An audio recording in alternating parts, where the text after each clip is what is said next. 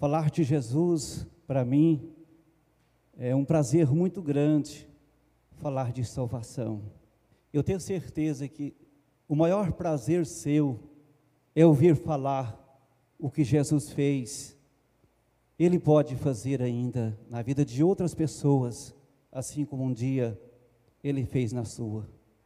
E por isso eu queria que você abrisse a sua Bíblia é, no livro de Lucas, no capítulo 23, a partir do verso 39. Livro de Lucas, capítulo 23.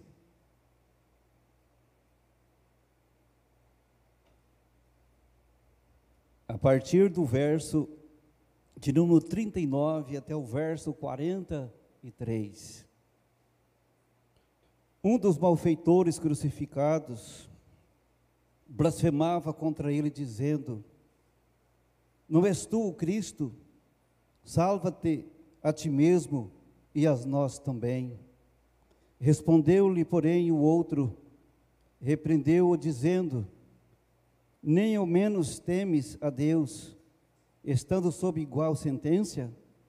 Nós, da verdade, com justiça, porque recebemos o castigo que os nossos atos merecem mas este nenhum mal fez.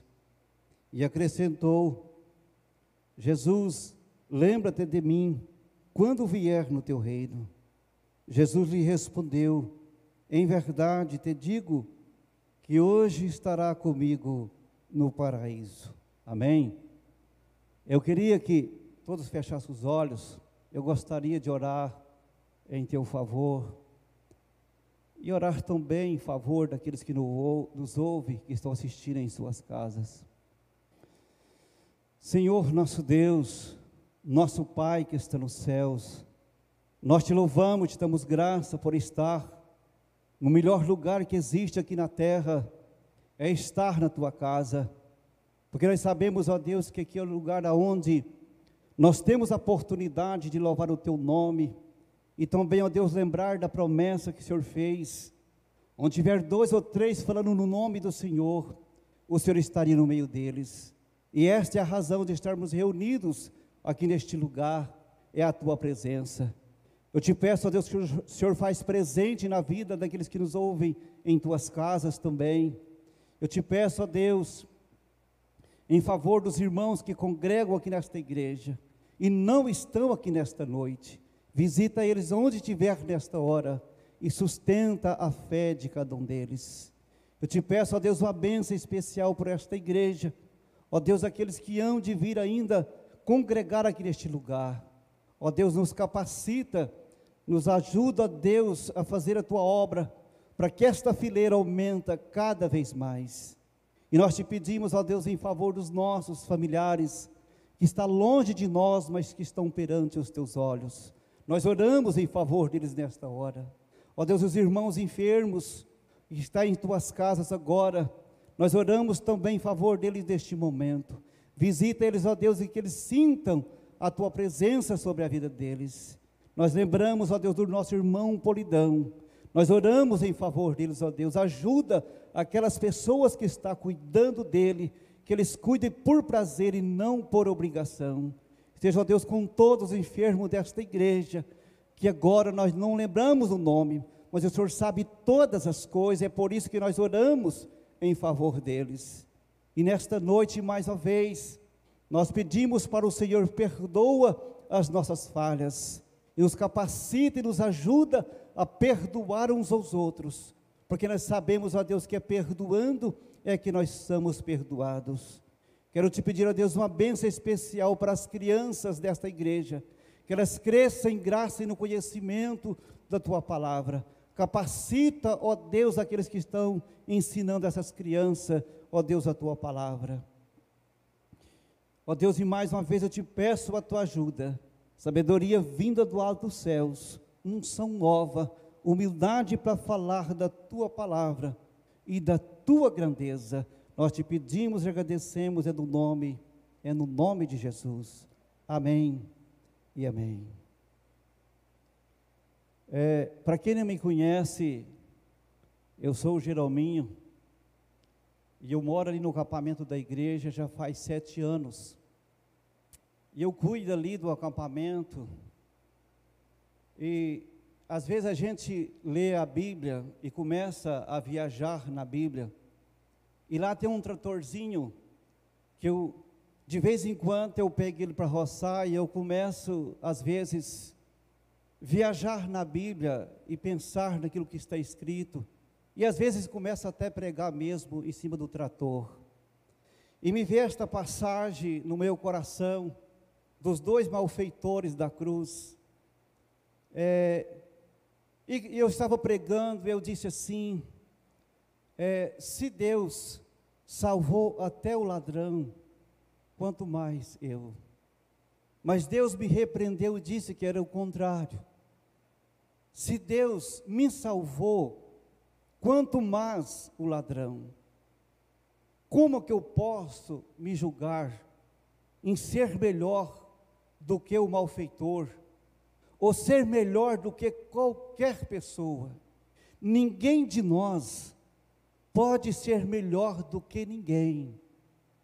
No livro de Mateus, capítulo 6, o verso 22, a Bíblia diz que os olhos são a lâmpada do corpo. E se os seus olhos foram bons, todo o seu corpo será luminoso. Para a gente ter esta luz, a gente precisa de refletir para dentro de nós mesmos e ter um profundo arrependimento, para que esta luz ela comece a brilhar dentro de nós. E a gente, quando essa luz começa a brilhar dentro de nós, a gente começa a ser uma pessoa diferente, não enxergando ser melhor do que o malfeitor ou do que qualquer pessoa você não pode ser melhor de, do que ninguém. Eu não posso ser melhor do que ninguém. A única pessoa que eu posso ser melhor é eu mesmo. Aquele malfeitor lá na cruz, ele não poderia ser melhor do que ninguém. A única pessoa que ele poderia ser melhor é melhor do que ele mesmo. E foi isto que ele fez naquele momento ele aproveitou esta oportunidade para arrepender dos seus pecados. E ali naquele momento, quando ele estava crucificado naquela cruz, ele viu uma saída. Ele não temeu os homens que o crucificou, mas ele temeu o Filho de Deus. No livro de Mateus, capítulo 10, o verso 28, não temeis aquele que pode matar o corpo e depois não pode fazer mais nada, mas antes temei aquele que pode matar o corpo, tanta alma, e pode fazer parecer tanto um como o outro no inferno. É esse que nós temos que temer. E esse malfeitor, ele temeu o nome de Jesus, a sua esperança, naquele momento não estava somente ali naquela cruz aonde ele foi crucificado. Quando ele viu Jesus, ele viu uma porta de saída. Livro de João, capítulo 10 e o verso 9. Jesus ele disse: Eu sou a porta. Quem entrar por mim salvará. Entrará e sairá e achará pastagem. Ele agora a vida dele não é a mesma, a vida dele mudou completamente. Não importa a situação que alguém se encontra, o que importa é que este alguém reconhece que é um pecador. Eu, Deus me repreendeu dizendo que se ele salvou o malfeitor, quanto mais eu. Mas isso a Bíblia nos ensina. 1 Timóteo, capítulo 1, o verso 15. Digo de toda aceitação é a palavra, que Cristo Jesus veio ao mundo para salvar os pecadores, dos quais eu sou o principal. Aquele dia, era o apóstolo Paulo que estava dizendo que ele era o principal, mas agora a Bíblia está falando de nós. Nós somos os, o principal, nós não somos melhor do que ninguém. E aquele homem condenado pela justiça terrena, por causa da lei, que a lei o condenou. Mas a Bíblia diz assim no livro de Romanos, capítulo 10, o verso 4, que Cristo é o fim da lei para a justiça de todo aquele que crê. Jesus Cristo é o fim da lei para aqueles que estão sendo mesmo crucificados, para se crer no nome de Jesus, ele será salvo. Mas o outro companheiro deste homem, ele foi muito precipitado, ele foi muito infeliz, dizendo para Jesus: se tu é o Cristo, desce da cruz, salva ti mesmo e a nós também. No livro de Provérbios, no capítulo 29, o verso 20, você tem visto um homem precipitado em suas palavras. Há mais esperança para um tolo do que para ele. Não existia nenhuma esperança para aquele homem ali naquele momento, porque o eu dele falou muito mais alto do que a sua voz. Livro de Provérbios, capítulo 30, o verso 12. Ai daqueles que são puros aos seus próprios olhos, porque jamais foram lavados da sua imundície. O que ele, aquele homem precisava naquele momento é de aproveitar esta oportunidade e perceber que estava diante do Salvador do mundo, mas ele de, deixou desperdiçar esta oportunidade. E quantas vezes que nós precisamos de repreender a nós mesmos, o eu do nosso coração, e nós não fazemos isto. Isto é um grande perigo na nossa vida quando o eu está dentro do nosso coração, porque isto pode nos levar à perdição. Nós também podemos aprender com esse malfeitor que foi um homem precipitado e que perdeu uma grande oportunidade. Hoje nós sabemos que nós temos a Bíblia para nós aprender esta, esse encontro desses dois homens tinha que acontecer, porque se não tivesse acontecido, onde estaria esta história? E se nós não conhecemos esta história, e nós aprender com o erro deste homem, também aprender com a humildade deste homem que arrependeu, aonde estaremos no porvir, se a gente não se arrepender e aprender com os nossos erros? 1 Coríntios capítulo 15, o verso 19. Se a nossa esperança em Cristo limitasse somente nesta vida, nós seríamos os homens mais infelizes de todos os tempos. E esse homem precipitado, esse infeliz, a esperança dele estava somente nesta vida terrena, mas o outro, ele viu uma saída, abriu um novo horizonte na mente dele, ele se tornou uma nova criatura, a vida dele não foi a mesma. E nós sabemos que todos nós, nós conhecemos o nosso antes, e nós conhecemos o nosso depois. É impossível alguém encontrar com Jesus e ter a oportunidade de arrependimento e arrepender e continuar a mesma pessoa.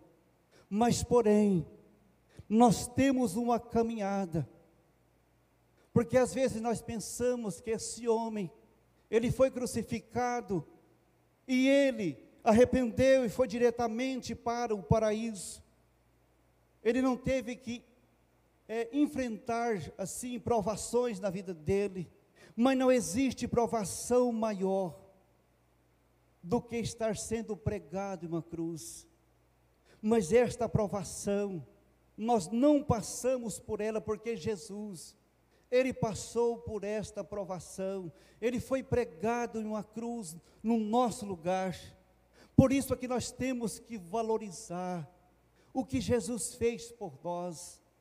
Esse homem que arrependeu, ele nos dá uma grande lição dizendo que ele estava sofrendo e que ele merecia sofrer por causa dos seus atos, mas Jesus nenhum mal se fez, ele nunca pecou, mas ele sofreu no nosso lugar. Veja a situação deste homem que se arrependeu, veja a nossa situação antes de encontrar com Jesus. Nós estávamos completamente perdidos. Nós não sabia aonde nós ia parar. 2 Coríntios, capítulo 8, e o verso 9. Veja a graça do nosso Senhor e Salvador Jesus Cristo, que sendo rico, se fez pobre por amor de vós, para pela tua pobreza nós se tornássemos ricos. Esse homem, ele viu uma grande oportunidade. O dia mais triste da vida dele se tornou o dia mais alegre de todos os tempos, porque ele agora ele aproveitou esta oportunidade, se tornou o dia mais alegre de todos os tempos, embora sendo um homem completamente perdido. Agora eu te faço uma pergunta: o dia em que você encontrou com Jesus, se o seu dia não se tornou alegre, e se torna alegre cada vez mais, nós precisamos de fazer um reparo na nossa vida e ver aquilo que está precisando de ser endireitado e pensar assim contigo mesmo, assim como eu pensei. Se Deus salvou até o ladrão, quanto mais eu. Nós temos que se humilhar na presença de Deus, assim como este homem se humilhou na presença de Deus para se salvar.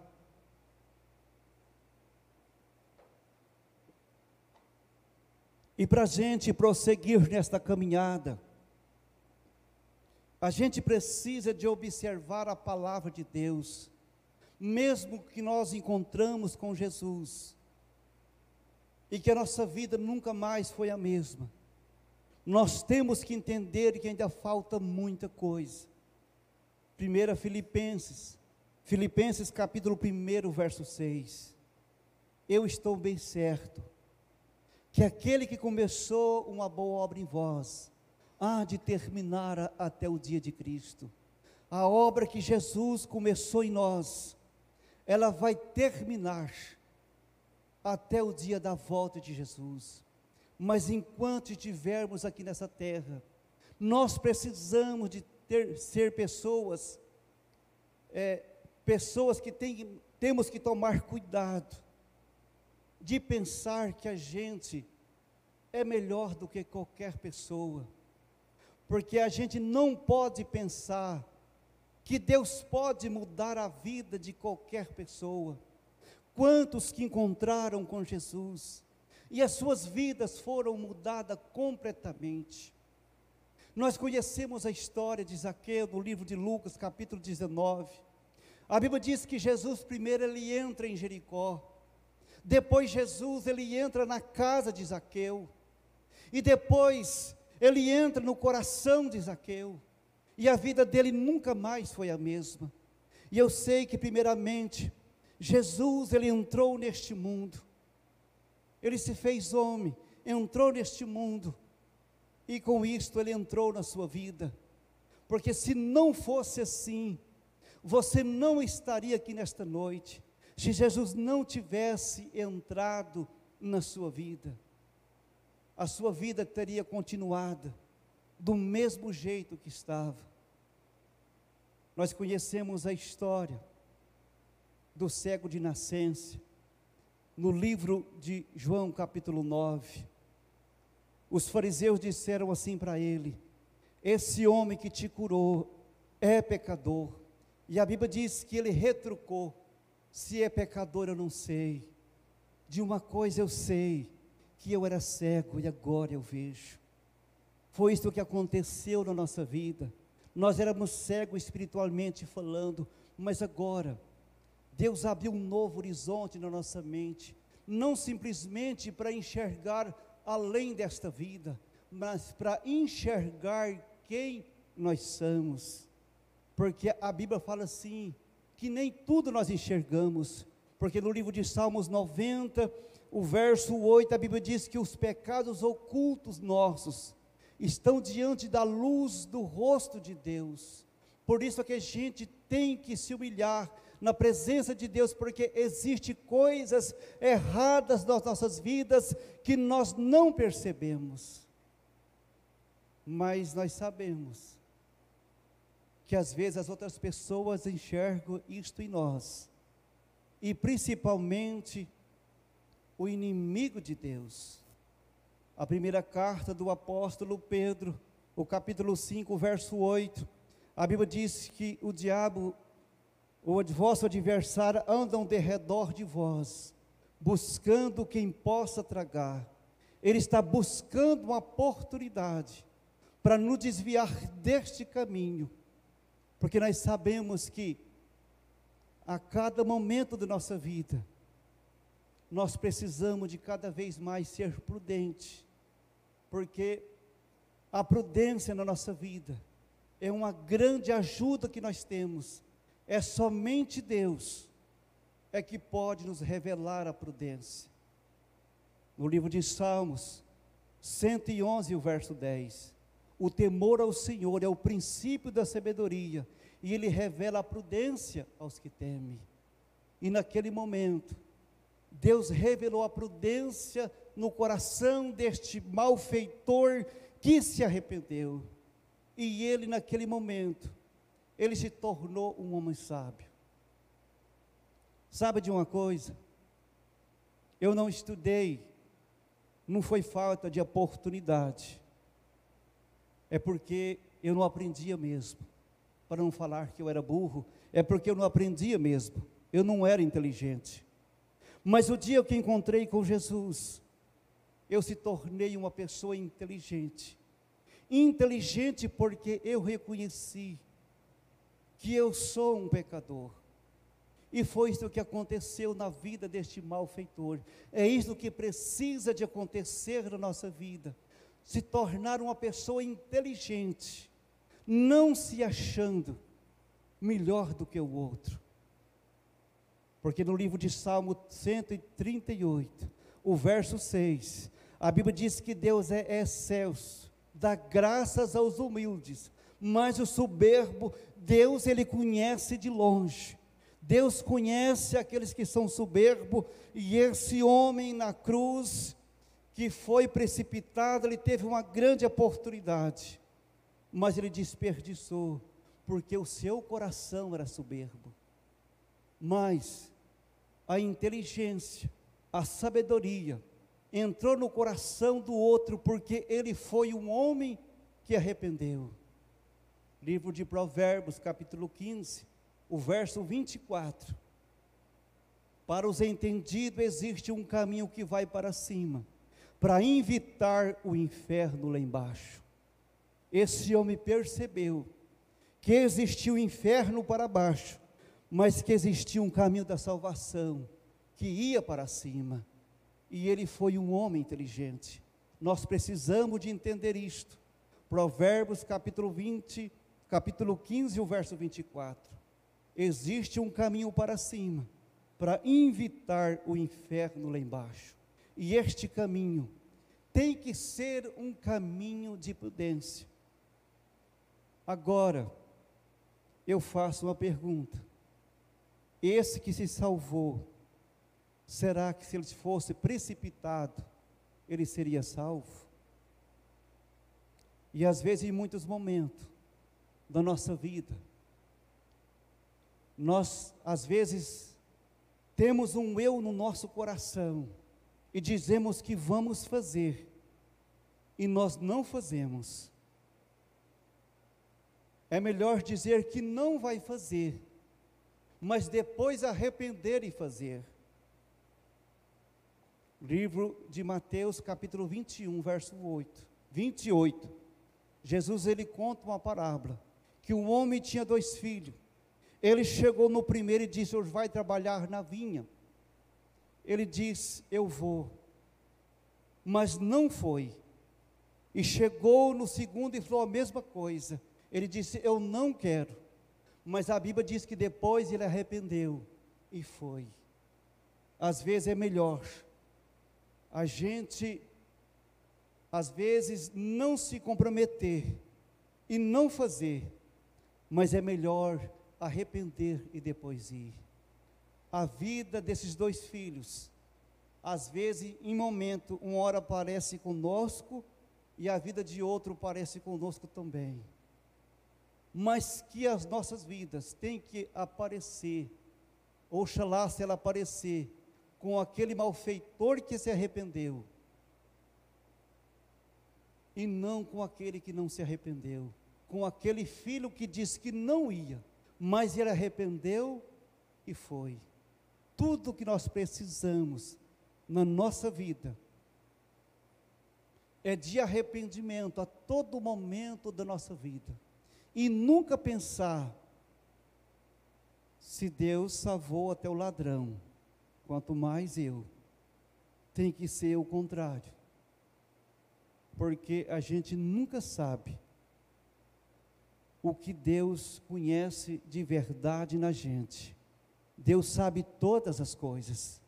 Mas de uma coisa eu sei: se a gente admitir que é pecador e que Jesus é santo, nós seremos salvos para toda a eternidade. E nós podemos aprender também com o apóstolo Pedro. No livro de Lucas, capítulo 5, verso 8.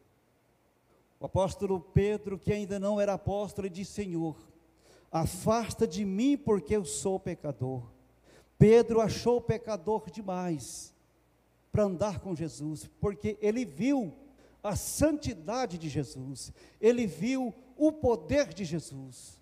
Mas era isto que Jesus queria ouvir da boca de Pedro, porque quando Pedro diz: Afasta de mim que sou pecador, Jesus, ele disse, Jesus disse a ele: Não tema, porque da agora em diante você, você vai ser pescador de homem. E a vida deste homem nunca mais foi a mesma. E se você ler no livro de Atos, capítulo 4, verso 13, apóstolo Pedro era um homem culto, ele não teve escola, mas se você ler as cartas dele, você percebe o quanto que esse homem desenvolveu. E por isso eu quero terminar com um versículo que ele diz, na primeira carta, capítulo 4, verso 18: Se é com muito esforço que um justo se salva, então aonde vai parar o ímpio? Sim, o pecador. Mas nós estamos aqui na condição de pecador, arrependido, na companhia de Jesus, agora e para sempre, nesta vida e também na eternidade. Amém? Queria pedir o Davi para fazer oração, irmão, para terminar.